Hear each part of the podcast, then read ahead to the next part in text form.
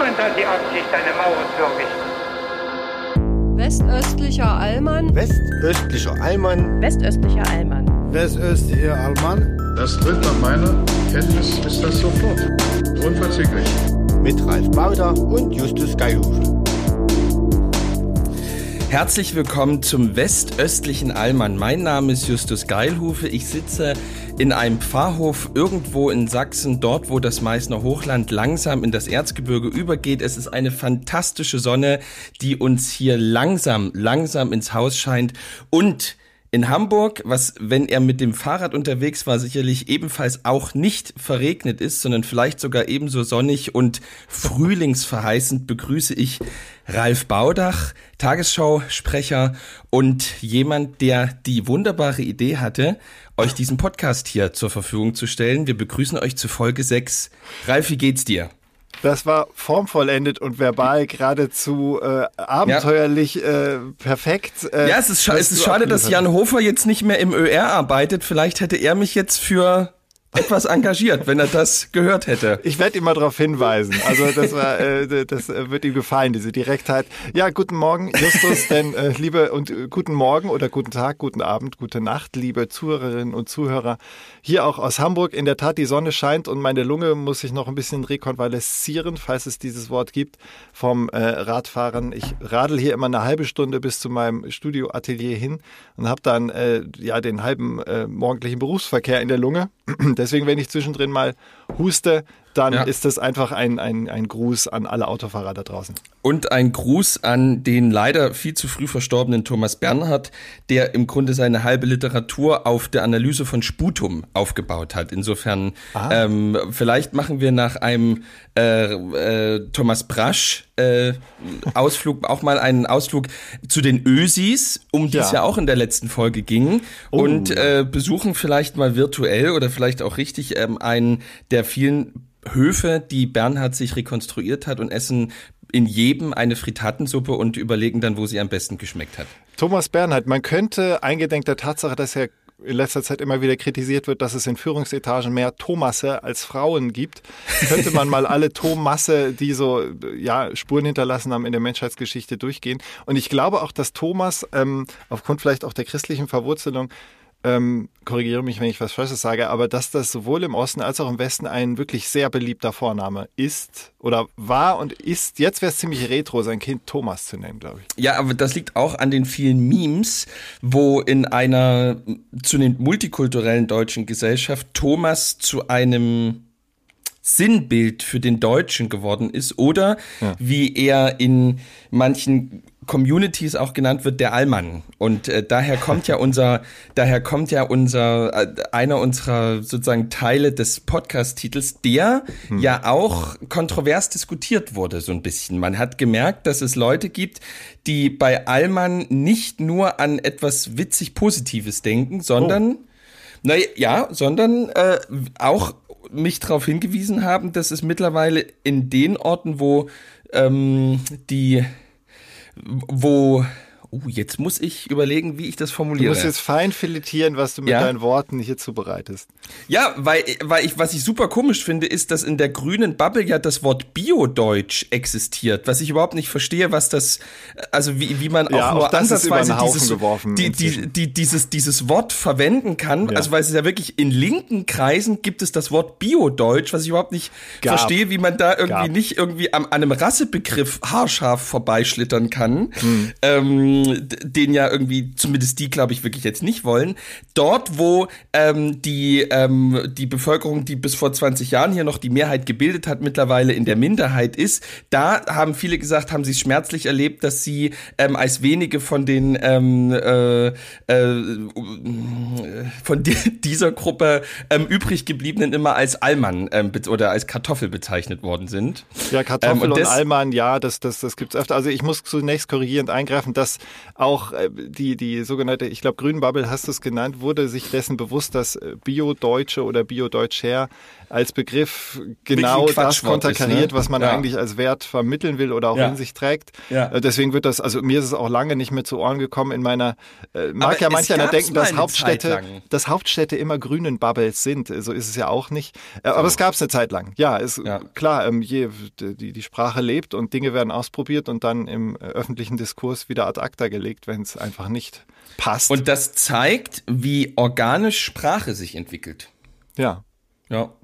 Durch, durch, wie, durch sind wir, wie sind wir jetzt eigentlich da drauf gekommen? Über Thomas. Ähm, Über Thomas. Thomas. Stimmt. Ich wollte noch zu Thomas Bernhard sagen, ich, jetzt kommt eine, eine lustige Herleitung. Ich habe mal, ich hab mal, Thomas Bernhard war immer wieder ein Begriff, äh, ist mir immer wieder zu Ohren gekommen, irgendwie, den muss man mal gelesen haben, Phänomen und so weiter.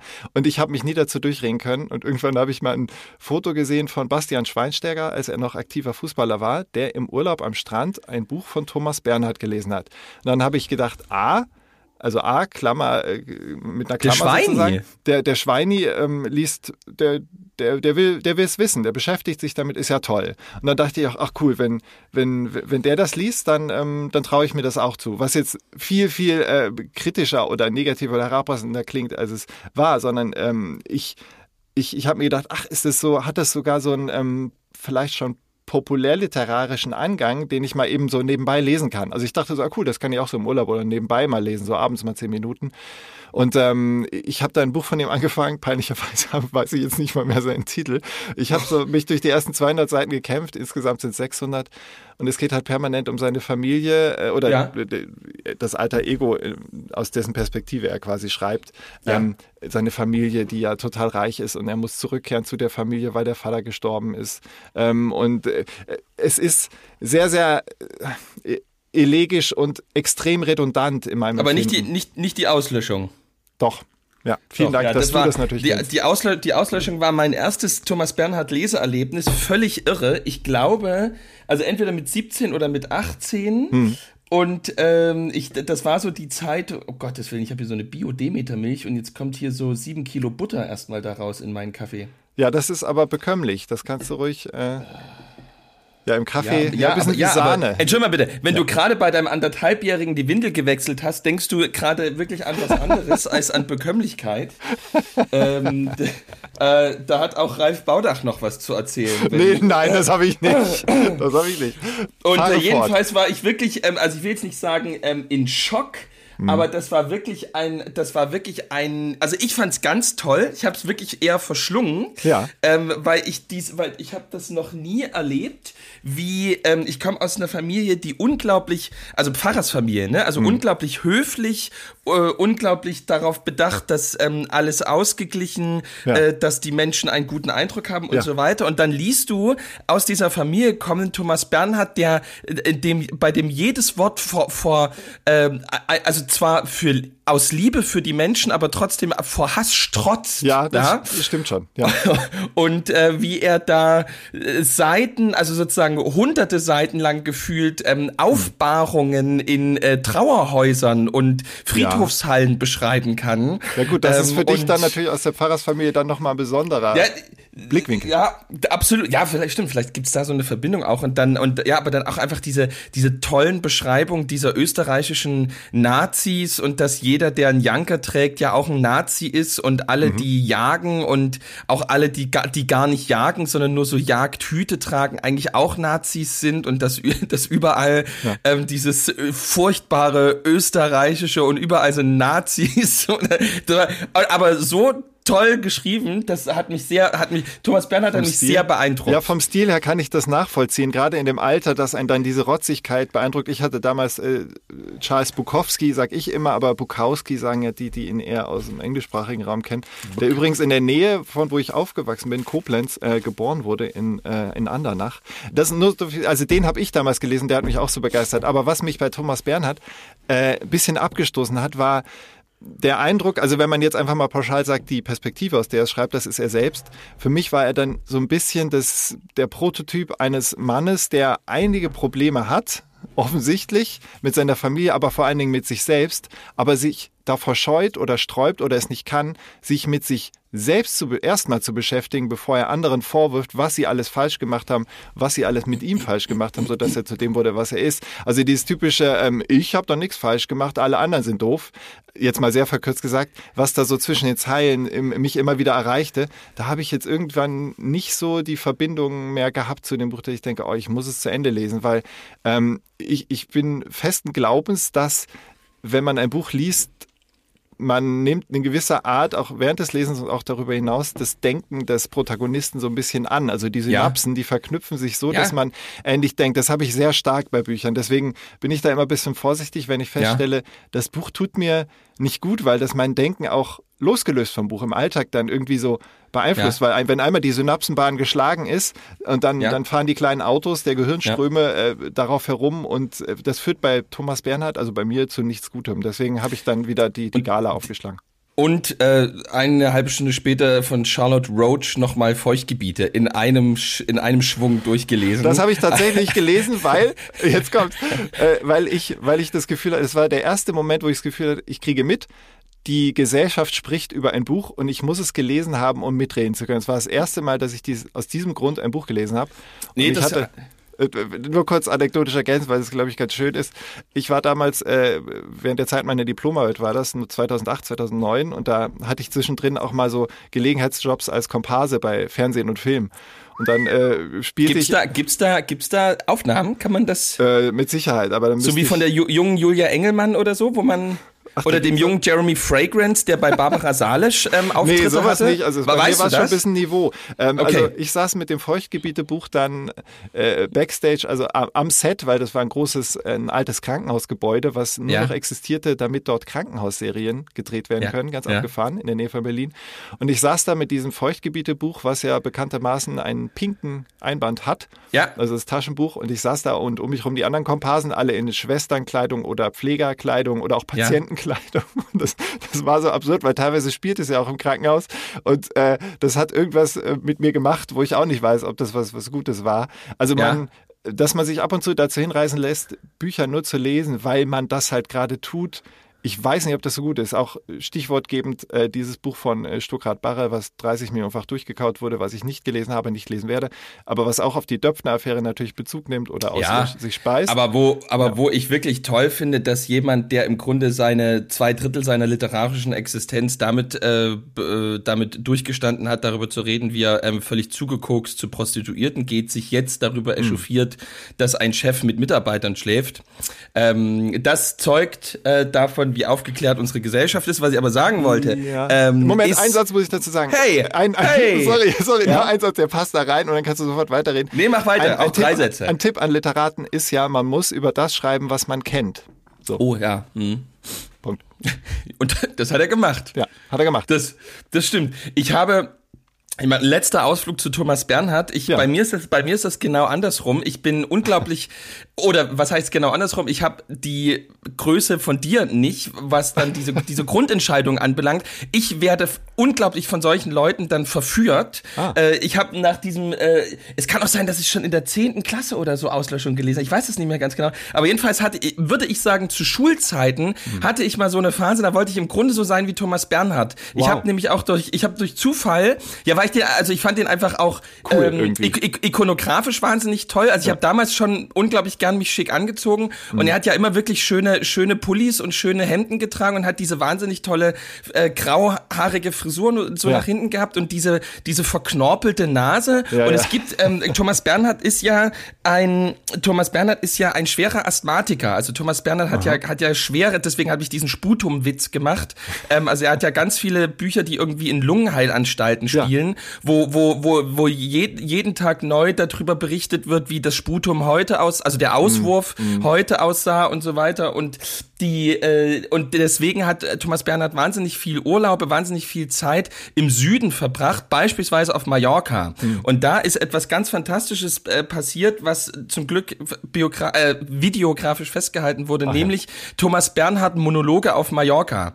Und es ist wirklich, es ist wirklich unglaublich. Es ist unglaublich. Es gibt, also manchmal hört man eine Art Redakteur, also das, was man damals im Bayerischen Rundfunk Redakteur genannt hat. Ja. Ähm, das waren im Prinzip, also letzten Endes waren das ja Menschen, ähm, so ähm, knapp unter der 60, die ja. ähm, ab, ab 9 Uhr schweren Rotwein ähm, getrunken so haben und ab es, 12 Uhr nur noch Cognac. Mhm. Und der saß, also der ist wahrscheinlich einfach in den Flieger mit Thomas Bernhard und irgendeinem ähm, und irgendeinem äh, relativ, relativ adipösen Kameramann nach, äh, nach Palma geflogen und hat gesagt, äh, Thomas, ich würde sagen, drei Tage, die Kamera läuft durchgehend, du sagst einfach, was du willst und ich ja. bin mit dabei. Ja. Und genau das ist passiert. Thomas Bernhard saß in Palma äh, immer so an, an der Hafen kannte und redete einfach das, was ihm in den Sinn kam. Das ist und ein da, tolles Kunstprojekt. Also ein, ein absolut tolles Kunstwerk. Es gibt es auf YouTube. Alle Monologe auf Mallorca sind vor, oder jedenfalls waren in meiner Jugend vollständig auf YouTube und das habe ich dann als 16-, 17-Jähriger rauf und runter gehört und mhm. habe dann äh, beispielsweise, es gibt einen tollen Moment, wo, ähm, wo Thomas Bernhard über die,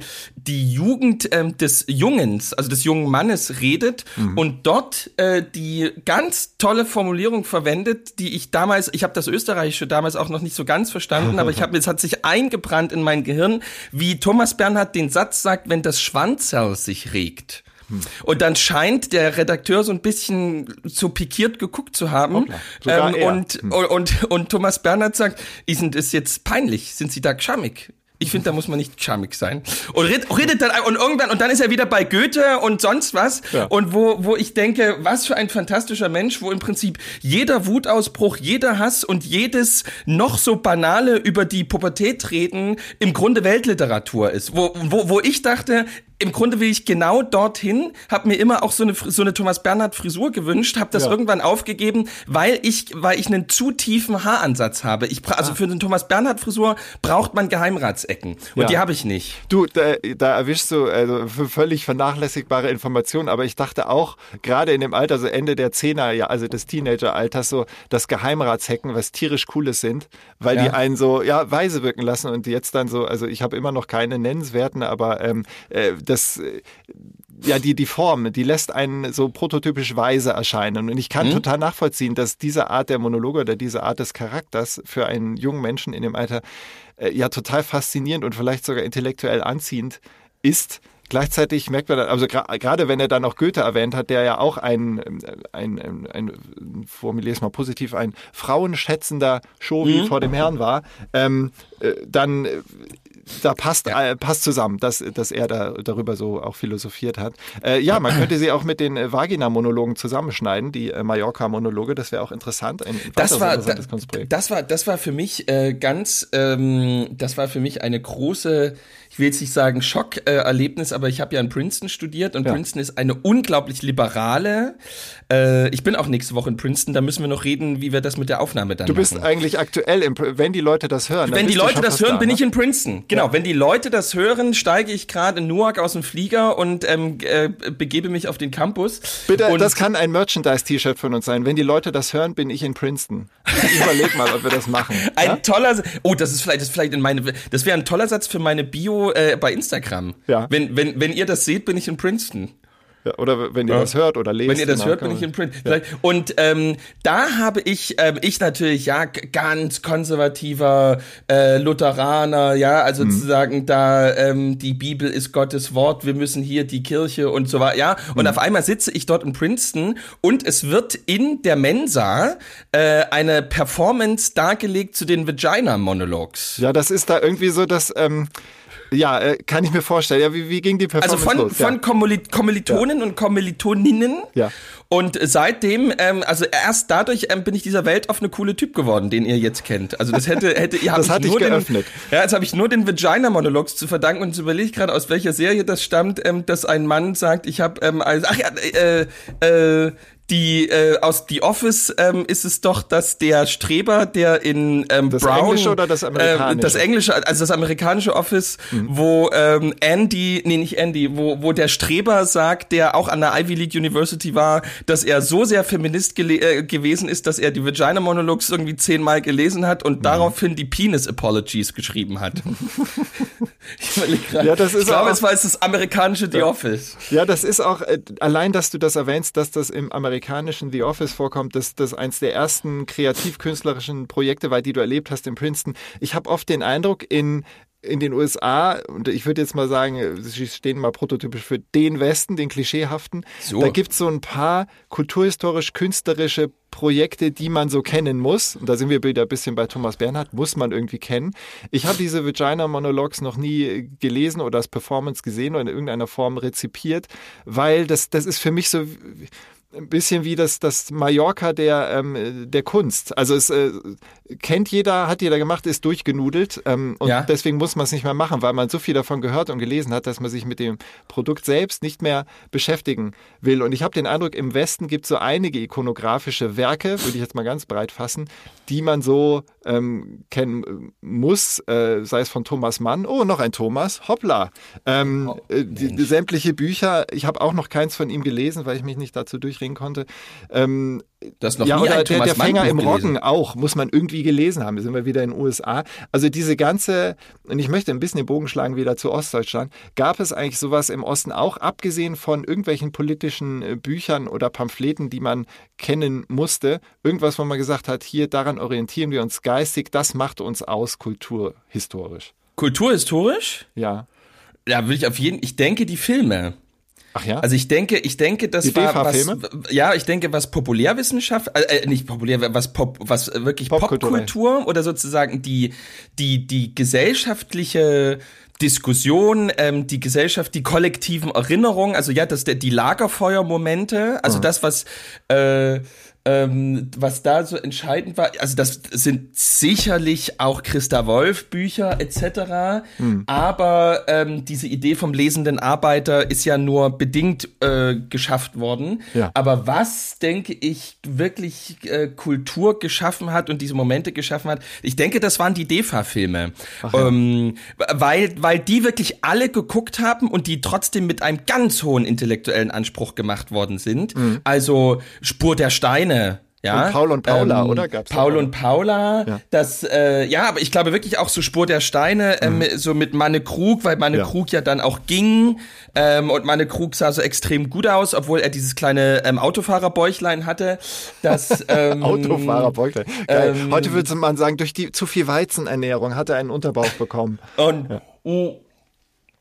Da würde, da, aber da müssten jetzt andere mal was sagen. Ich denke aber die Filme, ich denke wirklich, ja. die DEFA-Filme haben unglaublichen Eindruck ähm, gemacht auf alle, weil ähm, die Intellektuellen äh, sich gefreut haben, dass es äh, solche Filme äh, hier gibt und die anderen, hm. äh, nicht die anderen, und sozusagen der, der Großteil der Bevölkerung äh, einfach wirklich richtig gut gemachte Filme sehen konnte, die aber auch aus dem Alltag herausgehoben haben und eine, eine Größe, eine, eine, eine Tiefe reingebracht haben, die vielleicht manchmal wirklich nicht so erlebbar war. Das ist, glaube ich, wirklich sehr entscheidend gewesen. Hm. Bei Büchern, ähm, naja, in der Diktatur ähm, gibt es halt irgendwie stuckradbares Panikherz nicht. Ja, also ja. das, äh, ich meine, das ist auch Nachwende, aber also diese Bücher, wo jemand einfach sagt, ähm, ich schreibe jetzt einfach 100 Seiten ähm, übers Koksen, ähm, ich schreibe ja. jetzt einfach ähm, 150 Seiten über Geschlechtsverkehr hm. ähm, und äh, die Gesellschaft Gesellschaft ist sich einig, das ist jetzt nicht der große Wurf, aber es ist eigentlich auch nicht schlecht, dass mhm. so ein 21-Jähriger das jetzt mal geschrieben hat. Das gibt's ja schlicht und ergreifend ähm, im real existierenden Sozialismus nicht. Oder gab's da so eine Art Untergrundliteratur, also so wie ja, die Mixtapes in den 80ern, die man sich rumgereicht hat aus aus Ja, da, aus das gab's bestimmt, das gab's bestimmt, aber davon weiß ich zu wenig. Sicherlich ja. gab's das, ja. ja, ja. Ähm, aber aber auch aber auch die wird ja nicht so das ist ja dann trotzdem kein Massenphänomen gewesen. Also dann dann wäre es ja nicht mehr Untergrundliteratur gewesen. Ähm, jedenfalls weiß weiß ich jetzt von keinem unter sozusagen Verschluss gehaltenen Text, ähm, dass er Massenbe also dass er, dass er eine Jugend mal eine Jugendbewegung geprägt hat oder irgend sowas. Ja. Ja, und da gibt's ja auch genug äh, Anekdoten und auch natürlich mit sogar filmisch belegten ähm, äh, Tatsachen oder filmisch belegte Tatsachen, dass Künstler aus dem Westen im Osten gespielt haben und so weiter. Also man muss gar nicht die ganze Toten Hosen, Lindenberg-Thematik aufgreifen. Also die Sehnsucht nach westlichen Kulturprodukten und wenn es nur der, der, der deutsch singende Künstler aus dem Westen war, war ja riesig, soweit ich das mitbekommen habe. In Sonnenallee wird das ja auch thematisiert, ja. ähm, in dem Film, den wir schon, glaube ich, sogar in der ersten oder zweiten Folge mal thematisiert hatten. Ähm, also wir werden, glaube ich, immer mehr zu einer Art äh, Kultur-Podcast, was ich nicht schlecht finde, denn da kenne ich mich ein bisschen besser aus als beim Thema Religion, wo du ja. mich einfach zutexten könntest und ich müsste es einfach nur abnicken. Ja, also ich bin da, ich, aber wir kommen ja trotzdem aufgrund von persönlichen Erfahrungen und Phänomenen mhm. da drauf. Mhm. Insofern ist das ja nicht, nicht so verkehrt. Ja. Ich hatte übrigens, ähm, wie, wie soll ich sagen, ähm, ein, ein Freund von mir, mit dem ich früher in einer Band gespielt habe, der übrigens den Gitarrensound bei der Feedback-Rubrik äh, Fanfare kritisiert hat, zu, zu Recht, weil er Fachmann ist. Ähm, ja, der hat mir jedenfalls gesagt, er ist äh, gebürtig äh, Ostdeutscher, also ist äh, Thüringer, ähm, hat in derselben Stadt studiert wie ich und äh, arbeitet jetzt aber in München. Da verrate ich nicht zu ja. viel. Und er hat halt äh, die vier ersten Folgen von uns, jetzt inzwischen dann noch fünf, ähm, sich am Stück angehört und äh, meinte, also er hatte oft den Impuls, gerade weil er jetzt schon länger im Westen arbeitet, was beizusteuern und äh, sich zu beteiligen. Und da kam ich drauf, also toll, wenn unser Podcast das auslöst. Aber ich dachte auch eigentlich, ich versteige mich jetzt mal zu einem zu einer Idee.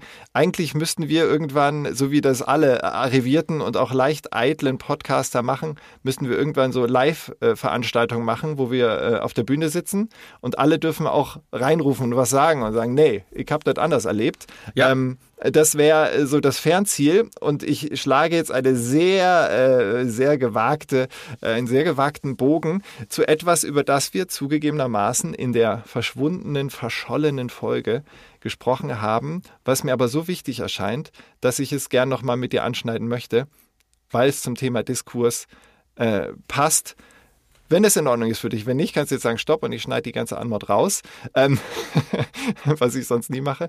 Du hattest ein Erlebnis bei einer Art Podiumsdiskussion, was die ja, Diskursfreude angeht und auch Fehler, die man machen kann, wenn man einen Diskurs, äh, ich behaupte mal, zu unsensibel führt. Ne? Ich ja, also nee, super gerne. Das äh, kann ich gerne erzählen. Ich habe ich bin, die Gemeinde, in der ich Pfarrer bin, ist die Freiberger Domgemeinde. Hm. Der Freiberger Dom ist wirklich ein herausragendes, also kulturhistorisch herausragendes Gotteshaus und hat auch heute durch seine Kantorei ähm, und die Gemeinde, die da ist, eine wirklich äh, herausragende Stellung innerhalb beispielsweise der sächsischen äh, Kirchenlandschaft. Und deswegen ist die Gemeinde irgendwann in den letzten, ich glaube, sagen wir mal, zwei Jahren, zweieinhalb Jahren auf die Idee mhm. gekommen, ein Format zu entwickeln, wo tatsächlich diese gesellschaftliche Bedeutung des Doms auch äh, dieser Ge Bedeutung Rechnung getragen wird. Und damit ist das Format des Kreuzganggesprächs entstanden, weil um den Dom ein fast vollständig erhaltener gotischer Kreuzgang ist, cool. mhm. ist und ähm, der so renoviert ist und schön ist, dass wir, dass sie die Idee hatten, wir müssen auch daraus etwas machen und vielleicht mhm. ist eben dieser Kreuzgang, der eine Tür nach außen in die Stadt hat, symbolisch dafür, dass die Kirche, die Gemeinde einen Dialog äh, sucht mit denen, die in Anführungsstrichen da draußen sind oder ja. denen, die da draußen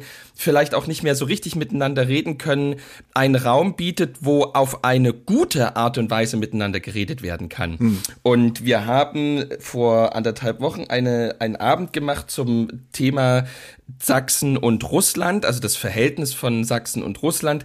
Der äh, Auslöser war natürlich der äh, Krieg in der Ukraine oder die, der Überfall auf die Ukraine und mhm. die Idee von mir war, einen guten Freund einzuladen, der lange Zeit im Verteidigungsministerium gearbeitet hat, der Soldat ist, also ich glaube, also der Offizier ist und mhm. der jetzt in, äh, also für Stiftungen ähm, arbeitet und Berater ist äh, und, ähm, und wo ich, und von dem äh, ich äh, stark die Erwartung hatte, dass er ähm, sicherlich eine, eine für hier äh, eher fremde oder neue Meinung ja. irgendwie einbringt und dachte, Mensch, wenn wir da vielleicht und wir hatten dann einen FAZ-Journalisten, der aus dem Osten kommt äh, gewonnen ah, ja. und dachte und so und und da war ich dann froh über meinen äh, Pick. Also er kommt, also ben, Benedikt Benedikt kommt ursprünglich aus Halle, aber ah. ist ähm, in, glaube ich, größtenteils in Heidelberg dann aufgewachsen, wohnt jetzt natürlich in Berlin. Mhm. Und äh, da, da da dachte ich auch so ein bisschen, ach, vielleicht ist da dieses Ost-West, was da auch zueinander kommt interessant. Ja. Und das war's dann auch. Und ich hatte äh, am Ende das Gefühl, dass es ein ziemlich gelungener Abend war, weil im Grunde der Abend nicht äh, gegen die Wand gelaufen ist. Also meine Erwartung war letzten Endes, ja. okay, da brauchen wir relativ viel Glück, dass das nicht komplett eskaliert. Also Weil du geahnt hast, wie, wie, wie die Leute in deiner Gemeinde oder die halt da in der Gegend wohnen, wie sensibel sie sind bei dem Thema? Ja, also bei, wo ich dachte, dieses Thema ähm, offen, o, ja, offensiv anzuschneiden, anzugehen, das, äh, da braucht's viel Geschick und Glück, dass mhm. der Abend einfach nicht komplett eskaliert. Ähm, und dann eskalierte der Abend nicht und äh, in meiner Wahrnehmung nicht. und ich ging aus diesem Kreuzgang raus und dachte, Och, das war eigentlich erstaunlich, wie gut wir hier miteinander den Abend verbracht haben. Und Benedikt hm. war äh, reichlich schockiert von dem, was stattgefunden hat.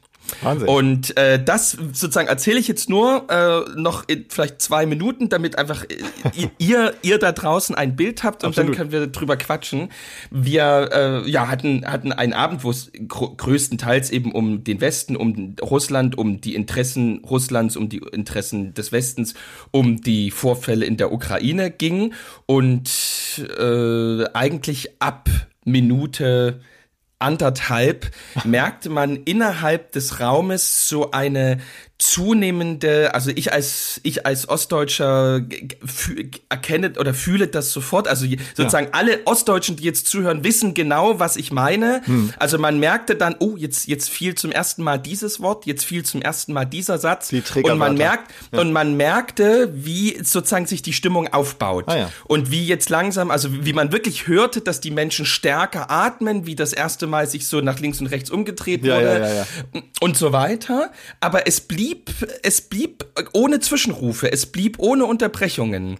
Und Benedikt hat dann die äh, Meinung, die äh, sozusagen in Anführungsstrichen die offizielle westliche ist, ja. find, fand ich ähm, extrem luzid und eloquent vertreten, ähm, sagte dann natürlich irgendwann den Satz, äh, die Ukraine muss siegen. Ja. Ähm, der, äh, der Krieg ist dann vorbei, wenn der letzte russische Soldat ukrainisches Territorium verlassen hat. Ja. Und äh, da, da wusste ich, okay, jetzt, jetzt sind wir dort, ähm, ja. wo, wo, wo ab, ab, also ab hier gibt's jetzt kein Zurück mehr. Jetzt, ja. jetzt ähm, ist eine sozusagen innerlich die Eskalationsstufe erreicht. Hm. Ähm, und dann war ich trotzdem überrascht, dass die Leute wirklich ähm, bis zum Q&A gewartet haben und dann so. wirklich auch ein Q&A stattgefunden stattgefunden hat und nur da drin so ein, zwei, also sozusagen, wenn die Leute das Gefühl hatten, die Frage wurde nicht beantwortet, da wurde dann mal kurz reingerufen. Aber ja. das ließ sich alles ähm, regeln. Und Benedikt war dann einfach ähm, ganz schön schockiert, äh, einfach davon, wie das ablief. Die erste Meldung war, dass, also der Landrat Dirk Neubauer war zu Gast, hat mhm. das Grußwort gesprochen. Über Dirk Neubauer haben wir, glaube ich, in Folge zwei mal geredet oder Folge drei. Ja. Ähm, äh, also unser frisch gewählter Landrat, der schon, also der jetzt das dritte Buch über Ostdeutschland, ostdeutsche Identität und die Zukunft Ostdeutschlands schreibt. Ja. Und er hat eben äh, für sich äh, eine Interpretation gefunden, dass er sagt, durch die Erfahrung von Wende und Nachwende sind relativ viele Ostdeutsche ähm, jetzt nicht wieder näher an Russland äh, gewachsen, ja. aber die Enttäuschung und der Hass auf den Westen sind so groß, dass sie letzten Endes, wenn die Entscheidung steht, zu einem großen Teil sich dann für die russische Seite entscheiden, aus einem Ressentiment gegenüber dem Westen heraus. Ja. Und äh, darauf reagierte dann beispielsweise der, die, die erste Wortmeldung, un, also äh, für, für Benedikt unglaublich aggressiv, für mich erwartbar äh, in seiner Form ja. und doch überraschend in ja. der Zurückhaltung, mhm. weil er auch irgendwann aufhörte mit Reden und auf eine Antwort wartete ähm, und äh, sich also sich nicht auskotzte, sondern wirklich sagte, ich sehe das anders und er sagte eben und das fand ich so schön jetzt für unseren Podcast, weil er eben sagte, ähm, weil er eben sagte, dass ich habe hier was gehört wo äh, irgendwie den Ostdeutschen ja. irgendeine biografische Erfahrung zugeschrieben wird und weil bei uns irgendwas nie geklappt hat, deswegen sind wir jetzt irgendwie enttäuscht vom Westen und irgendwie nur weil wir den Westen auf einmal blöd finden, finden wir Russland gut. Aber vielleicht ist es ganz anders. Vielleicht gibt's hier in Ostdeutschland, vielleicht gibt's gerade hier in Sachsen, vielleicht aufgrund der DDR-Erfahrung und der Wendeerfahrung noch ein paar Leute, die einfach sofort riechen, wenn irgendwas faul ist. Hm. Und ähm, hat eben eine ganz andere Erzählung in den Raum geworfen, ja, ja. also die von einer großen Sensibilität für sozusagen gesellschaftliche Umbrüche und Entwicklungen, hm. wo Meinungen unterdrückt werden und die Wahrheit nicht ans Licht darf.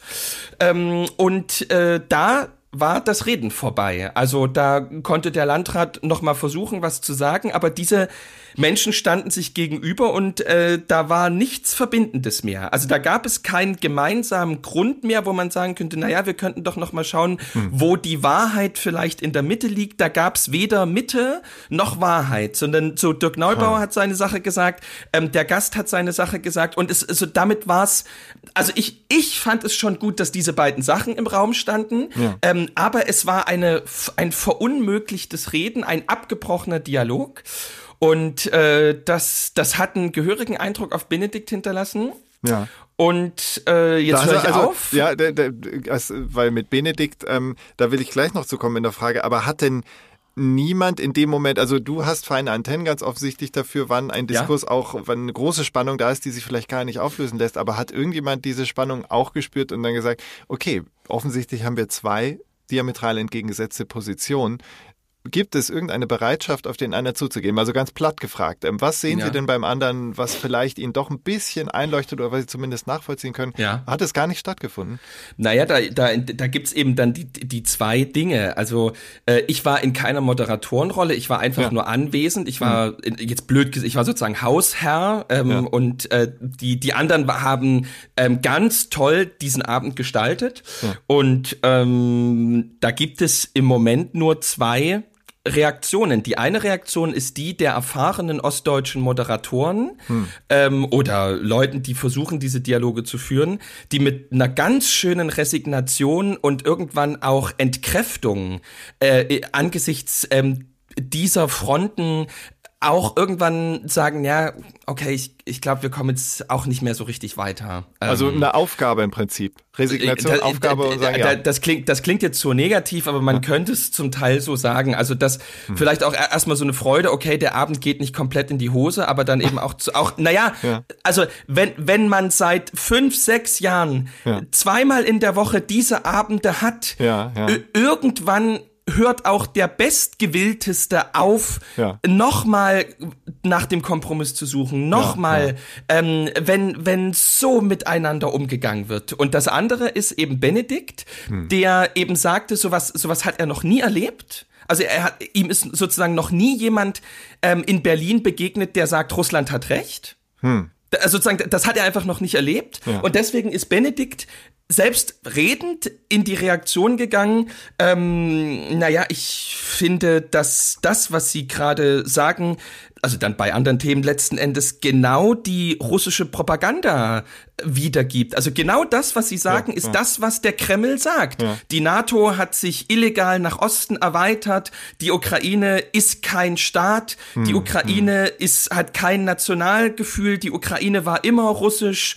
Ähm, die Ukraine ist ein korrupter Staat, ähm, der in dem nur äh, die USA ein Interesse hat und deswegen diesen Staat aufrüstet, wie in Israel, Palästina und und und und und und. Ja, ja. Ähm, und eben äh, damit, damit war es natürlich dann vorbei, weil damit war der Gegenüber vollkommen entmündigt. Benedikt wollte das gar nicht. Ich würde sagen, Benedikt so. hat, hat, ne, hat sozusagen eine Beobachtung gemacht und gesagt, äh, hat wirklich sozusagen erstaunt gesagt, krass, das ist ja genau das, was die, was, was Russland sozusagen auch sagt. Ja, ja. Äh, wie, wie kommt das denn, dass sie das auch sagen? Was der, was der Gegenüber gehört hat, war einfach nur, aha, anscheinend bin ich zu dumm, selber zu denken. Ja, ich, repro genau ich reproduziere hm. alte sowjetische Propagandalügen. Hm. Ähm, ähm, und dann äh, gab es eben beispielsweise einen, einen Moment, dann abends ähm, haben Benedikt und ich noch eine fantastische Flasche Wein zu Hause getrunken und dann guckte ich Benedikt an, weil ich ja Laie bin und sagte, weil es kam dann die Frage nach Nord Stream 1. Ja. Also sozusagen, es kam keine Frage, aber sozusagen der rhetorische Einwurf, wer hat denn Nord Stream 1 weggebombt?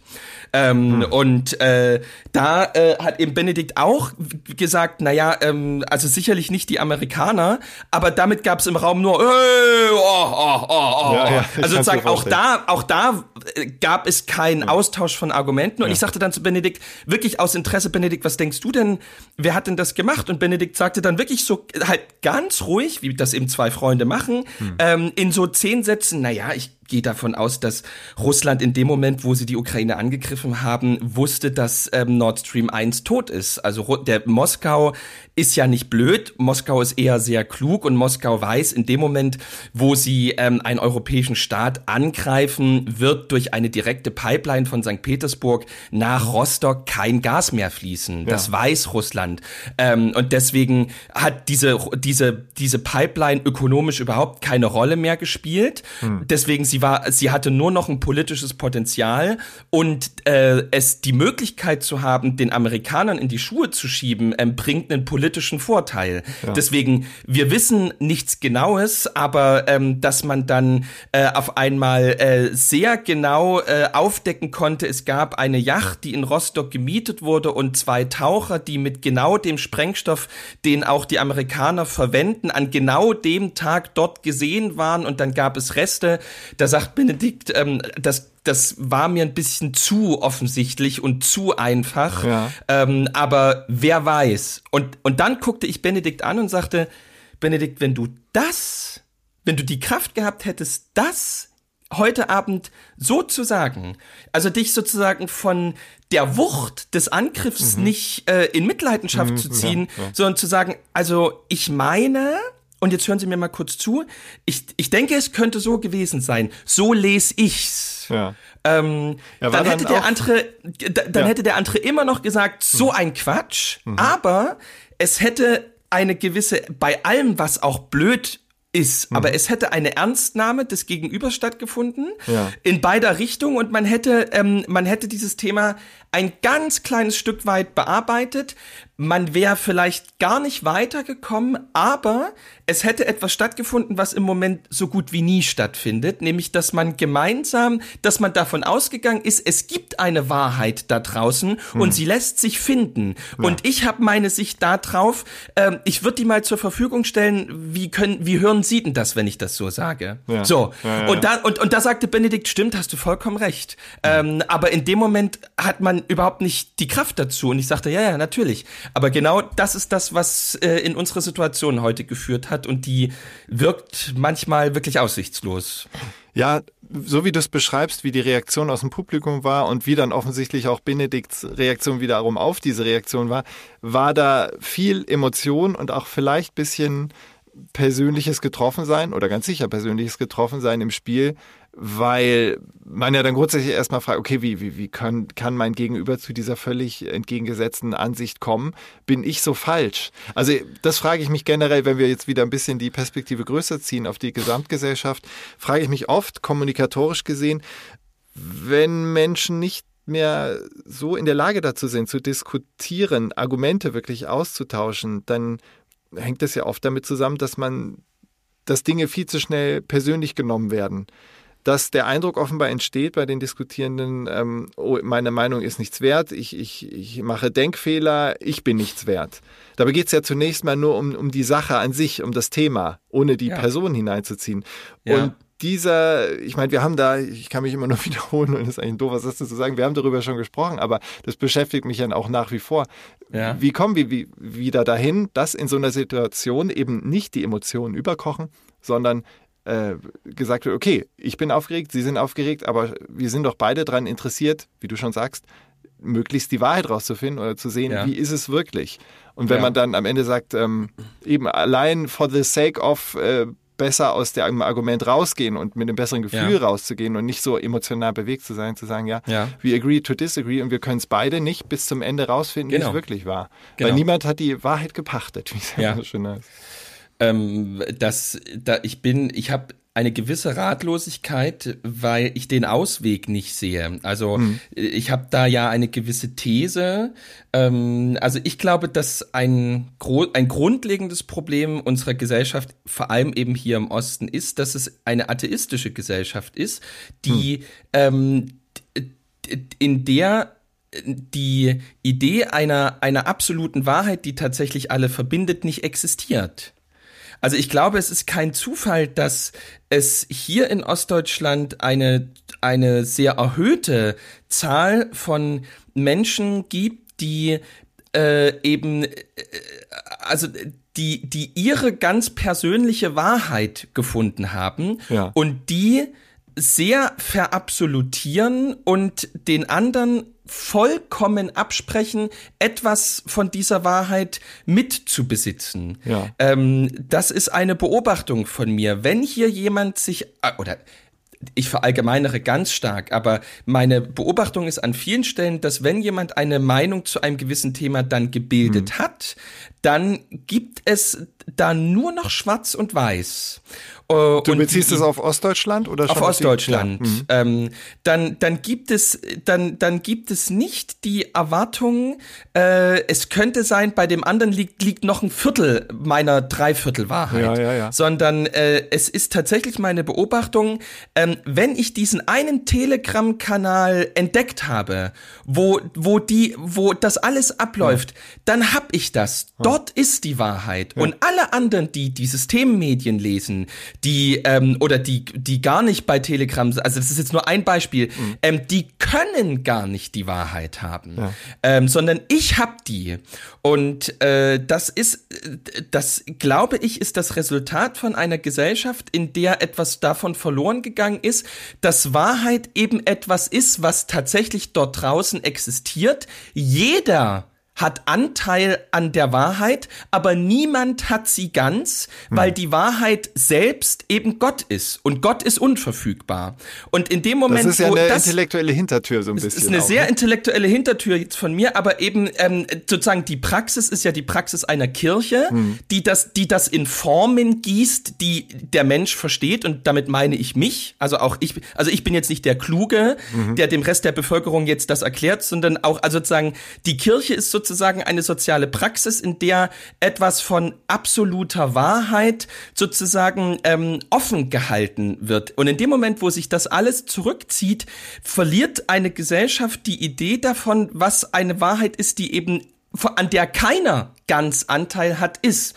Und das Resultat ist, dass persönliche Meinungen zu absoluten Wahrheiten stilisiert werden. Und das Ergebnis ist die Verunmöglichung von Dialog das finde ich, also jetzt mal völlig zur Seite genommen, wie ich zu Religion oder Religiosität stehe, finde ich, wie gesagt, intellektuell interessant, ähm, so wie du es beschreibst, auch nachvollziehbar. Ähm, aber es ist so ein bisschen wie ein, mir fiel nur gerade das Wort Buffer ein. Also all das, was man nicht letztendgültig klären kann, wo man nicht weiß, was, was steht wirklich dahinter, das schiebt man in einen Bereich, wo dann eher der Glauben statt Wissen die, die Prämisse ist oder die, die oberste Anleitung. Also so ein bisschen der, der Buffer der Ungewissheit ist dann die Religion. Ähm, und das finde ich, vielleicht aufgrund meiner naturwissenschaftlichen Prägung aus Schulzeiten und so weiter, zu, äh, zu ungenau, zu, zu einfach, fast schon. Also es ist ja eher schon fast poetisch als, als äh, wissenschaftlich, weil man einfach sagt, vielleicht diese äh, Areal, we agree to disagree und man ja. kann es nicht letztendlich klären, ähm, dass dann ja, das ist dein Angang und äh, natürlich unbenommen, naja, ähm, das also, so zu sehen. Aber also braucht ich, es Religion sozusagen, um der Gesellschaft zu ermöglichen, diesen Raum zu schaffen? Naja, die, also äh, ich denke ja, aber das liegt auch daran, dass ich den Gegenent oder ja, ich sehe den Gegenentwurf noch nicht, weil, hm. also ich will sozusagen die eine eine agnostische Weltanschauung jetzt nicht so verteufeln per se Ich denke, sie ist falsch, aber ich denke ja. nicht, dass man als Agnostiker per se ähm, ein schlechterer Teil von Gesellschaft ist. Aber was ich eben nicht sehe, ist, so, so wie du eben sagst, ähm, die eigene Wahrheit nicht ähm, verabsolutieren. Mhm. Wenn es sozusagen den Tran wenn es die Transzendenz nicht gibt, ja. also wenn, wenn, wenn ich davon ausgehe, es gibt über mir nichts noch Höheres ja, oder etwas, ja. worüber hinaus Höheres nicht gedacht werden kann.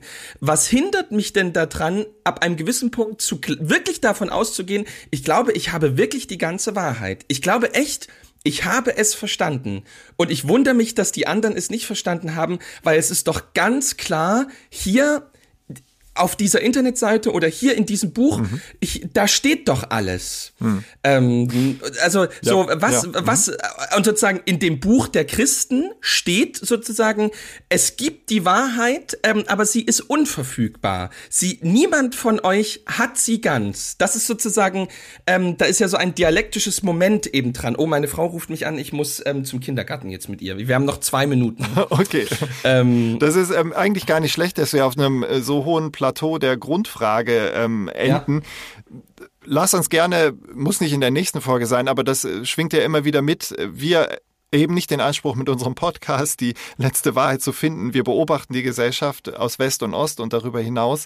Und ähm, ich finde es gut, dass wir auch, obwohl ich selbst kein allzu religiöser Mensch bin, deine Perspektive da als wirklich äh, tief religiöser Mensch haben. Denn viele Menschen in der Gesellschaft spielt es weiterhin eine Rolle, die Religion. Christen immer weniger, aber natürlich andere Glaubensgruppen auch durchaus immer mehr. Deswegen soll das ruhig mitschwingen. Ich bin da ganz offen und tolerant und neugierig. Ähm, und äh, ich hoffe auch, liebe Zuhörerinnen und Zuhörer, ihr könnt da mitgehen, zumindest es euch anzuhören. Ähm, es freut uns sehr, uns für euch, äh, euch, uns für euch zu öffnen. So ist die Reihenfolge. Und ähm, ja, Justus, ich danke dir für deine Zeit und ähm, mal gucken, welchen Thomas wir nächstes Mal ausgraben. Dann bist du nämlich schon, wenn die nächste Folge rauskommt, dann bist du quasi auf dem Rückflug und dann hast ja. du schon ganz viele Princeton Stories im Gepäck dann für Folge 8 wiederum. Also mal schauen, was, worüber wir in Folge 7 sprechen. Die zeichnen wir schon in ein paar Tagen auf. Äh, wir ja. versuchen uns wieder für euch ins Zeug zu legen. Liebe Zuhörerinnen und Zuhörer. Auch drüben ist es schön und auch ich bin neugierig und tolerant. Macht's gut, ihr Lieben. Ciao.